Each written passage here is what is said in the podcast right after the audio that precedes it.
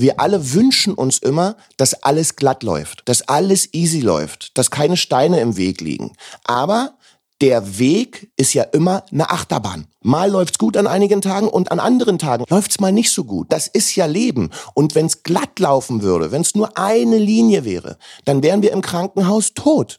Dann fehlt nur noch das Piep dazu und das war's. So, wenn's nicht glatt läuft, dann ist es Leben. Willkommen bei Der Jobcoach, deinem Podcast für bessere Zusammenarbeit, wirkungsvolle Führung und mehr Arbeitsfreude. Ich bin Matthias Fischedick. Schön, dass du dabei bist. Mal ganz ehrlich, wie oft ziehst du die Dinge durch, die du wirklich machen möchtest? Also, wenn es dir so geht wie mir und vielen anderen, dann wirst du immer mal wieder von Selbstzweifeln geplagt. Und ich habe mich mit Detlef Soest darüber unterhalten, wie er mit Zweifeln umgeht. Der Choreograf, Coach und ehemalige Popstar-Juror wirkt auf den ersten Blick ja immer sehr selbstbewusst, ist es aber auch nicht immer. Und deswegen ist er der ideale Gesprächspartner zu diesem Thema. Mit Detlef habe ich mich unter anderem darüber unterhalten, warum Selbstzweifel unsere größte Bremse sind, wie du sie überwindest und warum du deinen Feinden von deinen Zielen erzählen solltest. Und jetzt geht's los. Hallo Detlef, willkommen in meinem Podcast. Hallo Matthias, mein Lieber. Sag mal, wenn dich heute Abend einer auf einer Party fragen würde, was machst du eigentlich beruflich, der dich nicht kennt? Was würdest du dem sagen? Ah, das ist so schön, dass, dass gerade so wir Coaches ja irgendwann das genau spezifiziert haben. Und ich sage bei mir immer, ich bewege Menschen durch Motivation und motiviere Menschen zur Bewegung. Wow. Also Bewegung durch Motivation und Motivation durch Bewegung. Zip, zap. Clever. Und dann bist du natürlich sofort im Gespräch, weil alle naja, fragen, klar. was heißt denn das? Ja, genau, was meinst du damit? Wie, wie, wie ist denn das zu verstehen? Und dann kannst du da natürlich ganz entspannt drüber sprechen, ob ich jetzt Leute zum Abnehmen bringe, ob ich sie dazu bringe, irgendwie tanzen zu lernen oder ob ich sie dazu bringe, in ihrem Leben etwas zu verändern. Ja, alles hat ja mit Bewegung zu tun.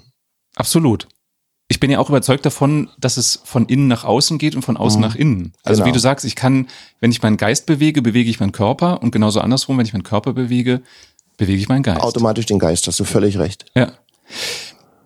Wenn ich einen Wikipedia-Eintrag über dich machen müsste, okay, würde ich schreiben, ja, mal gucken, äh, ob ich das ganz gut abdecke, dann würde ich schreiben, Popstars Jurymitglied. Das wäre das erste. Wie viele Jahre? 14? Das waren zwölf Jahre. Zwölf Jahre. Mhm. Dann Choreograf. Mhm.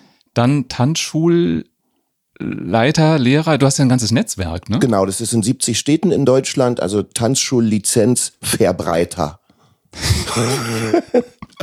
Ich finde das lustig, so eine Visitenkarte, wo sowas draufsteht. So ganz lang, weißt du? Ganz lang. Und was ich ja cool fände, auf einer Visitenkarte Universalgelehrter. Das ist ja geil. Gab's früher, ne? Gab's das wirklich? Ja, das waren so Hauslehrer. Und das war ein Lehrer, der die Kinder in allen Fächern unterrichtet hat. Und das okay. wären Universalgelehrte.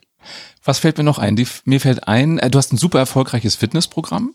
Mhm. 10 Weeks Body Change beziehungsweise I Make You Sexy. Das ist ein Online-Programm. Das ist ein Online-Programm und das Interessante heutzutage ist, wir haben ja vorhin über Popstars gesprochen und ich sag mal so, die 30 bis 50-Jährigen heutzutage sind ja die damaligen Popstars-Gucker. Die sprechen mich also darauf noch an.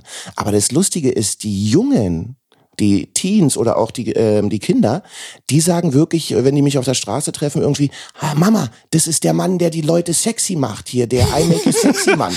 Das ist so süß. Das kommt auch auf die Visitenkarte, Sexy-Macher. Ja, ah, das ist doch geil, oder? Sexy-Macher. Ja. I make you sexy.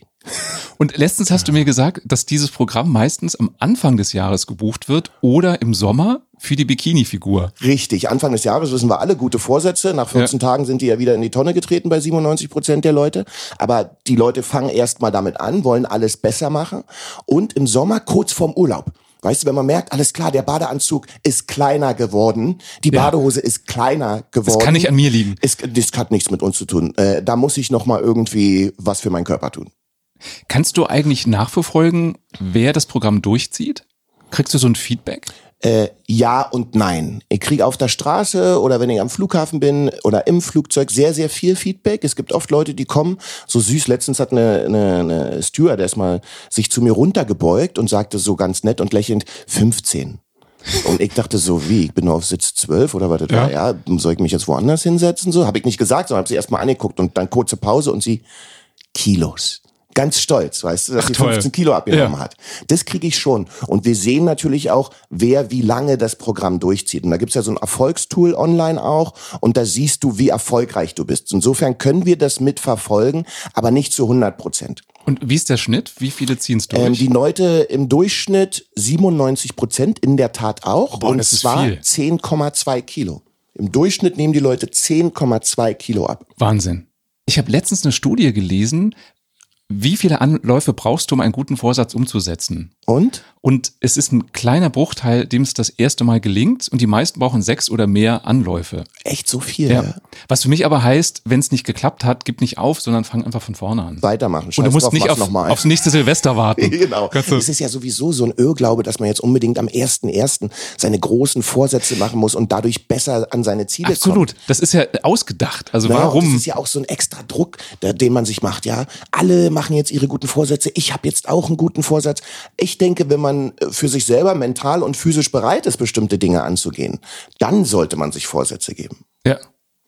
Und ich finde auch wichtig Vorsätze, die ich will und nicht nur, weil mich der Partner in den Bauch piekst und sagst, könntest auch mal wieder. Genau, mach mal. Ab, Wenn ich da keinen Bock drauf habe, wird es eh nicht funktionieren.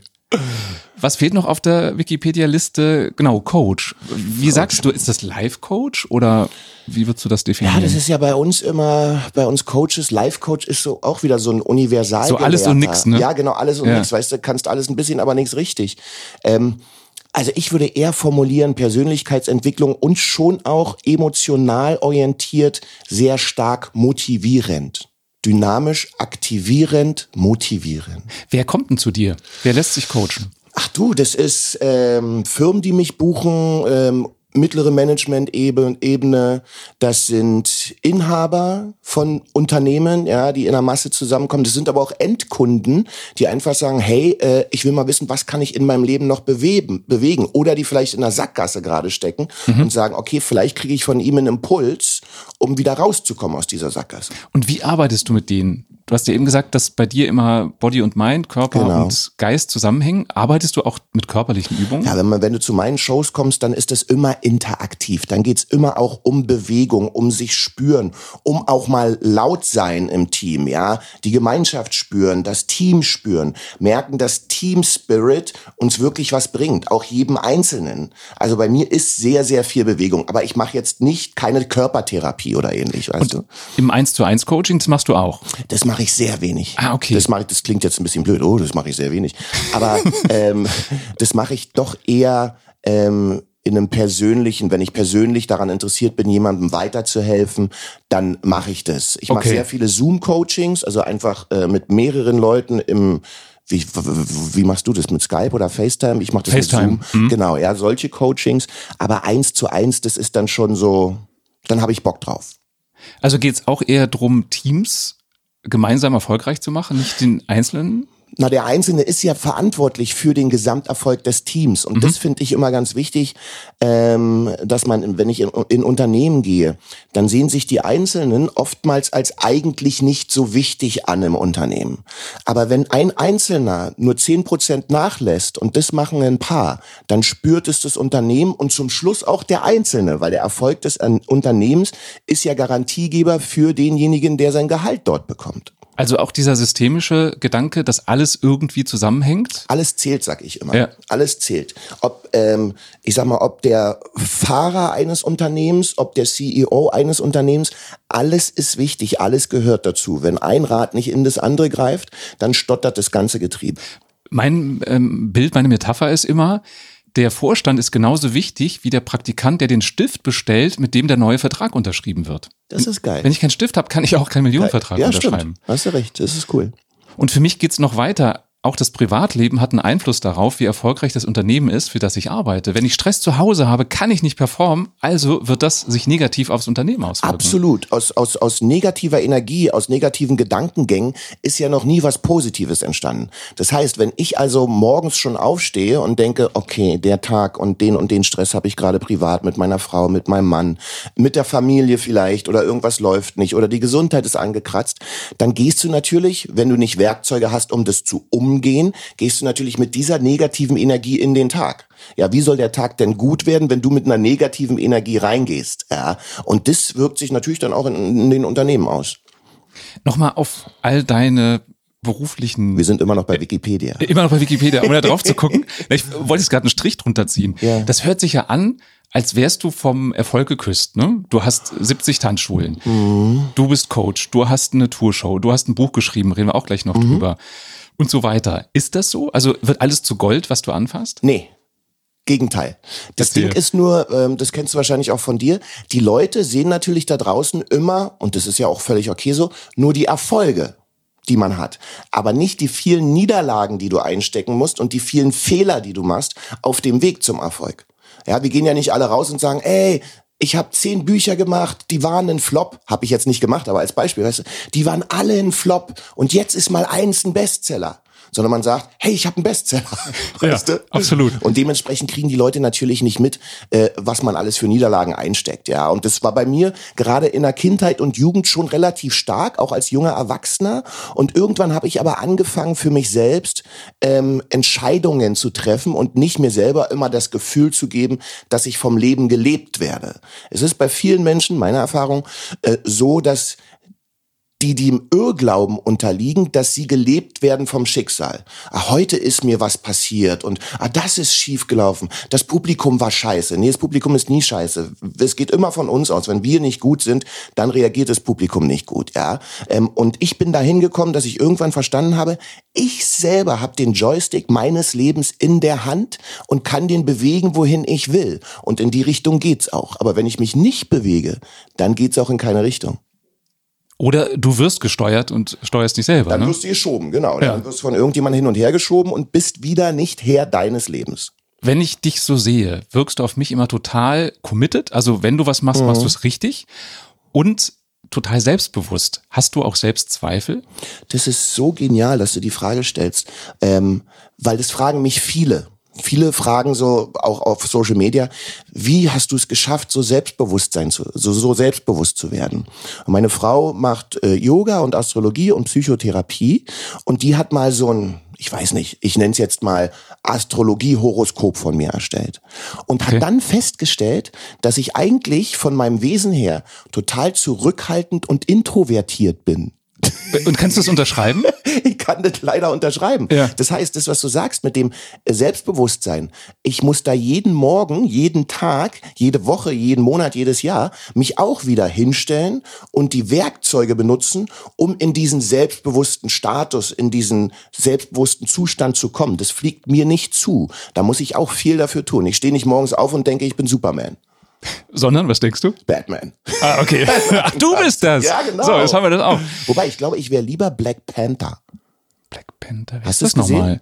Na, das, du bist wahrscheinlich nicht so ein Marvel-Fan. Ne, ich find's ganz nett, aber ich bin jetzt kein... Ich bin da leider, äh, aber okay. lass uns beim Thema Also sag, sag mal kurz, Black Panther... Black Panther kam letztes Jahr in die Kinos.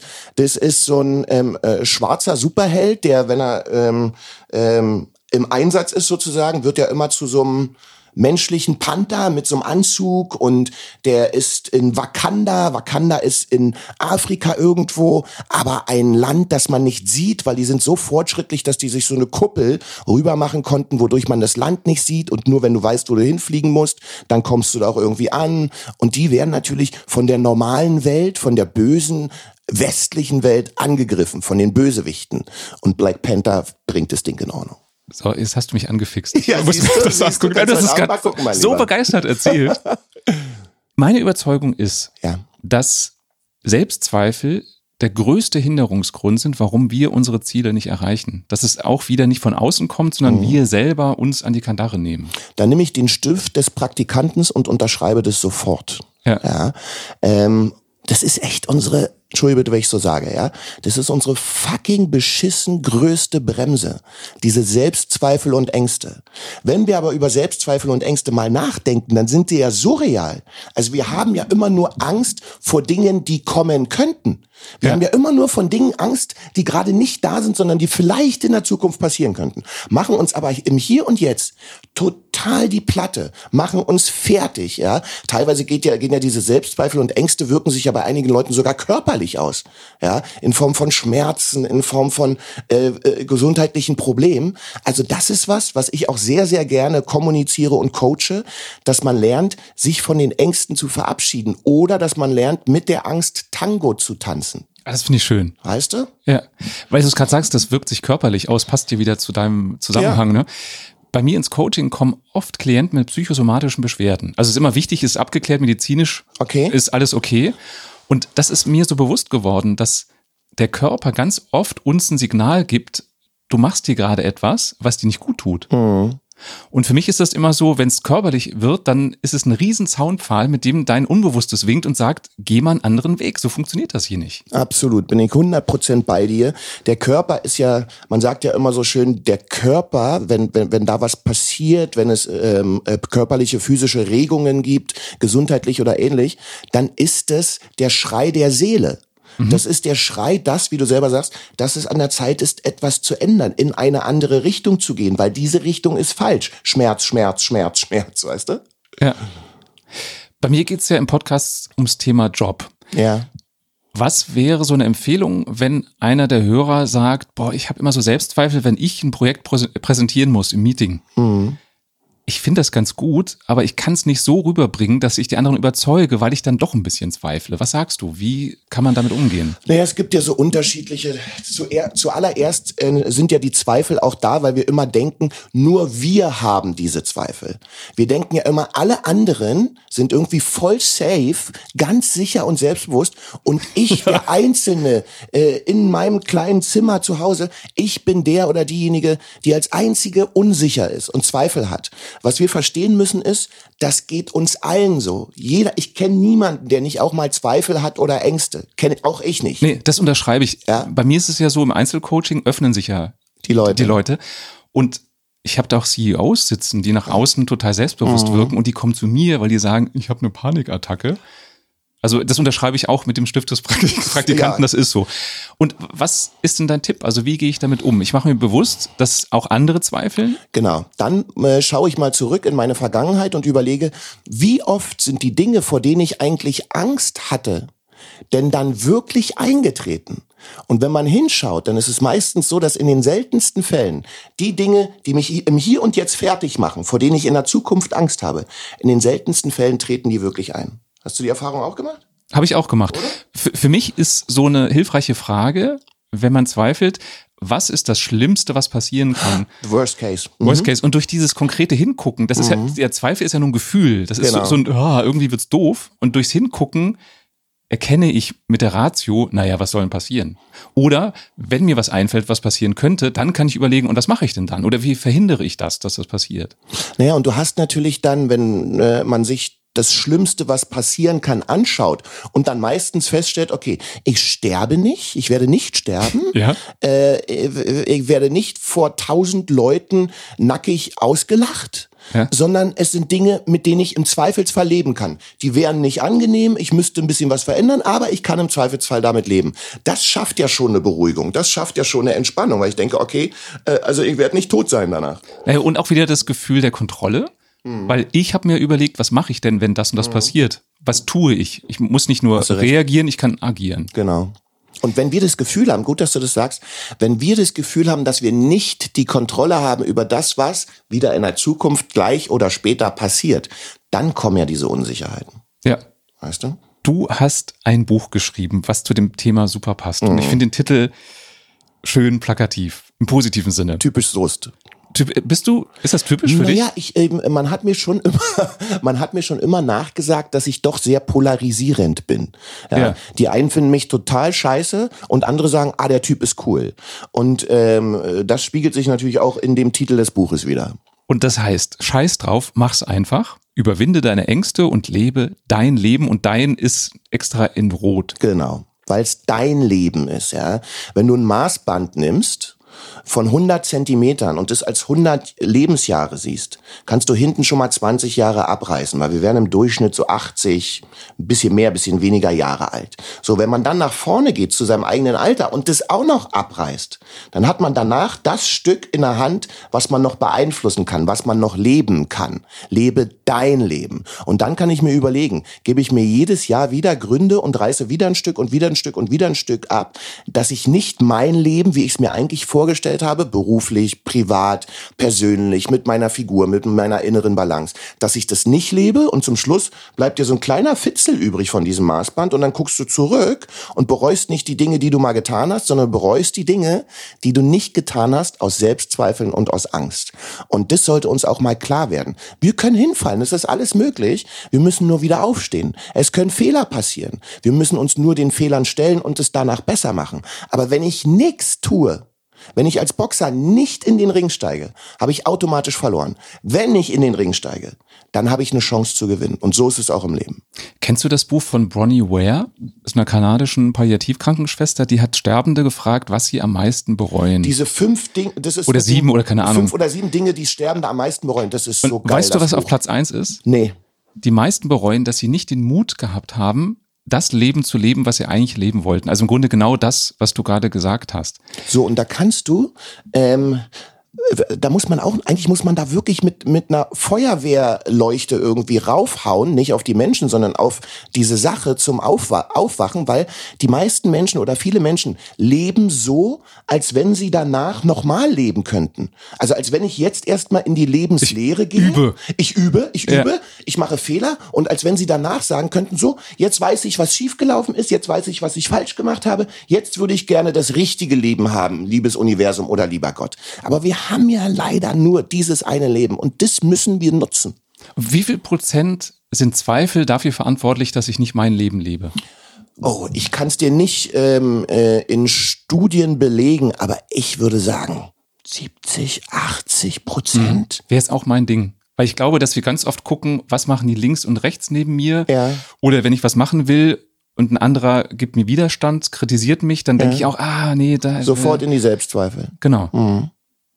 Und um da rauszukommen, hast du in deinem Buch eine Strategie entwickelt, die hat fünf Stufen. Genau, Five Steps to Success. Guck mal, ob ich sie auswendig kann. Jetzt bin ich gespannt. So, mach eine Vision, wir reden gleich drüber. Mhm. Mach eine Vision, mach einen Plan, committe dich, Genau, ja, committe dich, äh, geh deinen Weg Mhm. und dann genieße deinen Erfolg. genau. Richtig. Guck mal. Geil. Es scheint plausibel zu sein, wenn ich es auswendig wiedergeben konnte. Ja. Und w- was, ich weiß nicht, ob dir das bewusst ist, wahrscheinlich schon, was mir aufgefallen ist, der Teil zur Vision ist die Hälfte des Buches. Ja. Ja. Warum ist die Vision so wichtig, um seine Zweifel zu überwinden und loszugehen? Ich sage immer so gerne, wenn du nicht weißt, wohin du willst, brauchst du dich nicht wundern, wenn du ganz woanders ankommst. Oder wenn ich nach München möchte, aber das nicht als Ziel in mein Navigationssystem an, eingebe und einfach losfahre, dann kann es sein, dass ich vielleicht in Rostock oder in Hamburg lande. Wenn ich am Anfang des Jahres meine guten Vorsätze nicht klar formuliere, also nicht so, ich würde, müsste, könnte, sollte eigentlich jetzt mal ein bisschen was für meine Figur tun, irgendwann, sondern wenn ich ein klares Ziel habe. Ich werde 20 Kilo in 10 Wochen abnehmen. Das sind 2 Kilo pro Woche. Das sind 285 Gramm am Tag. Dann ist es eine konkrete Aussage und die beeinflusst, das wirst du besser wissen als ich, das B und das Unterbewusstsein und sendet entsprechende Signale, womit ich besser ins Commitment gehe.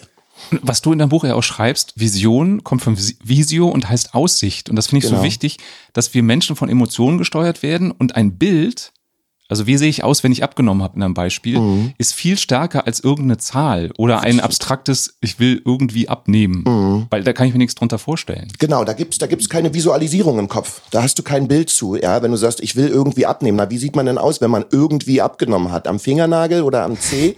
ja. Aber wenn du das ganz klar formulierst und, das habe ich zum Beispiel damals gemacht, als ich 32 Kilo abgenommen habe, dir ein Role Model in dem Fall zum Beispiel W- Wer war das? Black Panther? äh, Black Panther hätte das auch sein können oder Wesley Snipe. Aber ja. es war in der Tat aus einer Fitnesszeitschrift so ein farbiges Model. Ich bin ja auch so ein bisschen farbig, ja, in einer Badehose und kam gerade aus dem Meer, die Arme ausgestreckt und ein Monsterkörper, Sixpack und tralala. So. Und das habe ich mir rausgerissen und in mein Portemonnaie gepackt damals. So dass ich immer wieder sehen konnte, was ist mein Ziel. Nicht, was will ich nicht mehr, ähm, weil wir wissen ja auch, Unterbewusstsein nimmt sowas wie nicht oder nein überhaupt nicht an. Ja, also wenn ich sage, ich möchte nicht mehr dick sein, dann kommt im Unterbewusstsein an, ich möchte dick sein. Ja. So.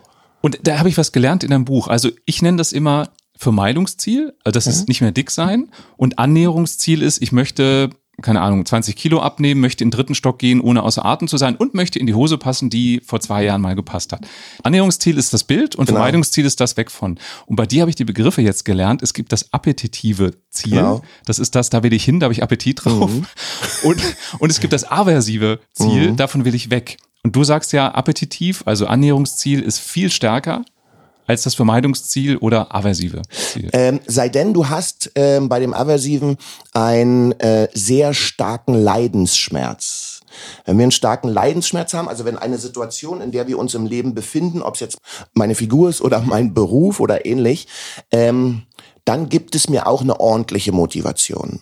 Aber die appetitive Motivation ist was, was ich wunderbar visualisieren kann, wo ich eine Vorfreude drauf entwickeln kann. Ich bin ja eh ein Fan davon, dass die Menschen sich jeden Morgen eigentlich eine Visualisierung davon geben, wie toll dieser Tag werden wird. So, das heißt, wenn ich mir Dinge vorstellen kann vor meinem geistigen Auge und das sehe, dann macht es was mit mir, dann bewegt es was in mir und es bringt im besten Fall eine positive Grundstimmung für mich in den Tag. Und wenn ich mit einer positiven Grundstimmung losgehe, dann sind die Chancen, dass der Tag auch gut wird, wesentlich größer, als wenn ich griesgrämig aus dem Haus gehe. Jetzt könnte ein Kritiker sagen, ja toll, Detlef, das ist ja eine rosarote Brille. Das Leben ist nun mal nicht schön. Ja, ist schön. Dann sieht er das so dann ist es seine Sichtweise vom Leben.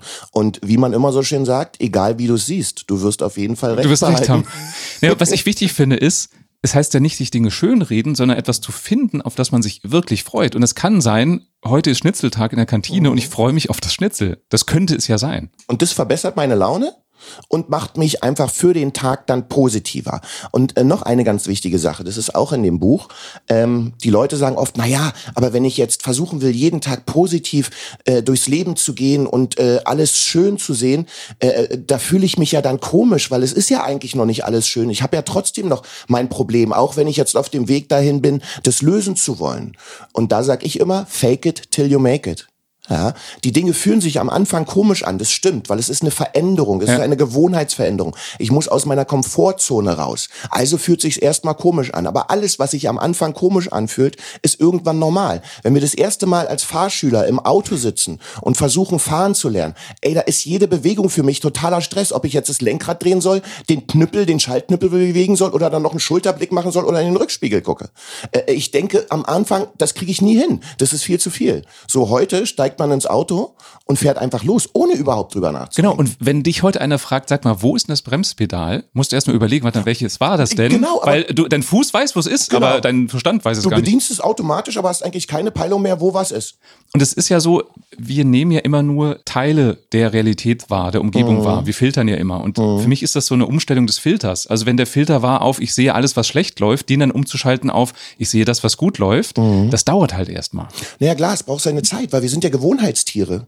Wir Menschen sind daran gewöhnt, Dinge, die wir kennen, die wir als Ritual für uns etabliert haben, das jeden Tag zu erleben. Auch wenn es vielleicht nicht das ist, was uns richtig glücklich macht. Aber das kennen wir. Da wissen wir, wie wir das handeln. So, ich sag immer gerne, von der Schattenseite des Lebens auf die Sonnenseite wechseln. Aber dazu muss man halt einen kleinen Weg über die Straße zurücklegen. Und der Weg fühlt sich am Anfang erstmal komisch an. Hm. Aber irgendwann fühlt er sich normal an. So wie Autofahren. Ich würde gerne noch mal auf das Foto von dem Topmodel in deinem Portemonnaie eingehen. Da wollte ich auch noch eine Story zu erzählen. Hau raus. Okay. Gab es irgendwann den Moment, wo du gesagt hast, so jetzt sehe ich aus wie der, Ziel erreicht? Absolut das war der Moment, wo ich dann auf dem Cover einer Fitnesszeitschrift auf der Fit for Fun war und mein Ziel erreicht hatte. Hast du eigentlich das Bild mal nachgestellt? Also, dass du auch aus dem Meer gekommen bist mit ausgebreiteten Armen? Jetzt halte ich fest, es gibt ein Bild von mir, das kann ich dir, muss ich mal raussuchen, äh, zeigen, wo ich in der Tat an so einem Pool stehe und so die Arme ausbreite, so wie er das getan hat.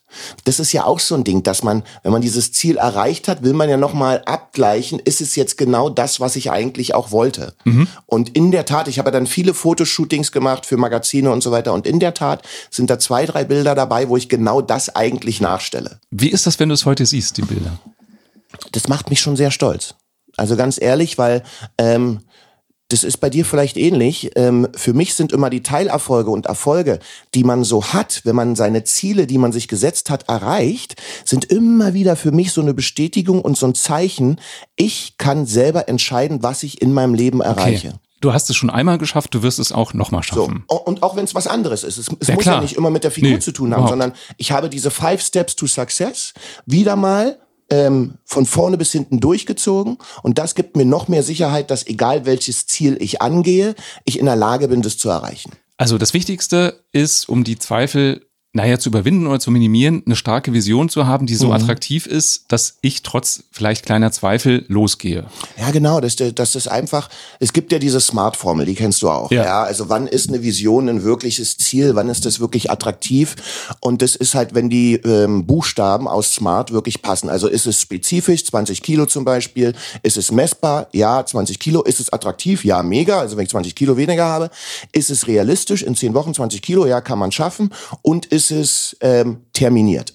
Ja, und wenn man das alles hat, dann kommt dann eine größere Sicherheit, weil man gecheckt hat, okay, die Checklist, Smart Checklist, es funktioniert, das könnte passen, es ist messbar, es ist attraktiv und so weiter. Also mache ich das. Das Wichtigste bei Smart finde ich ja das A. Es muss für mich attraktiv sein. Ja.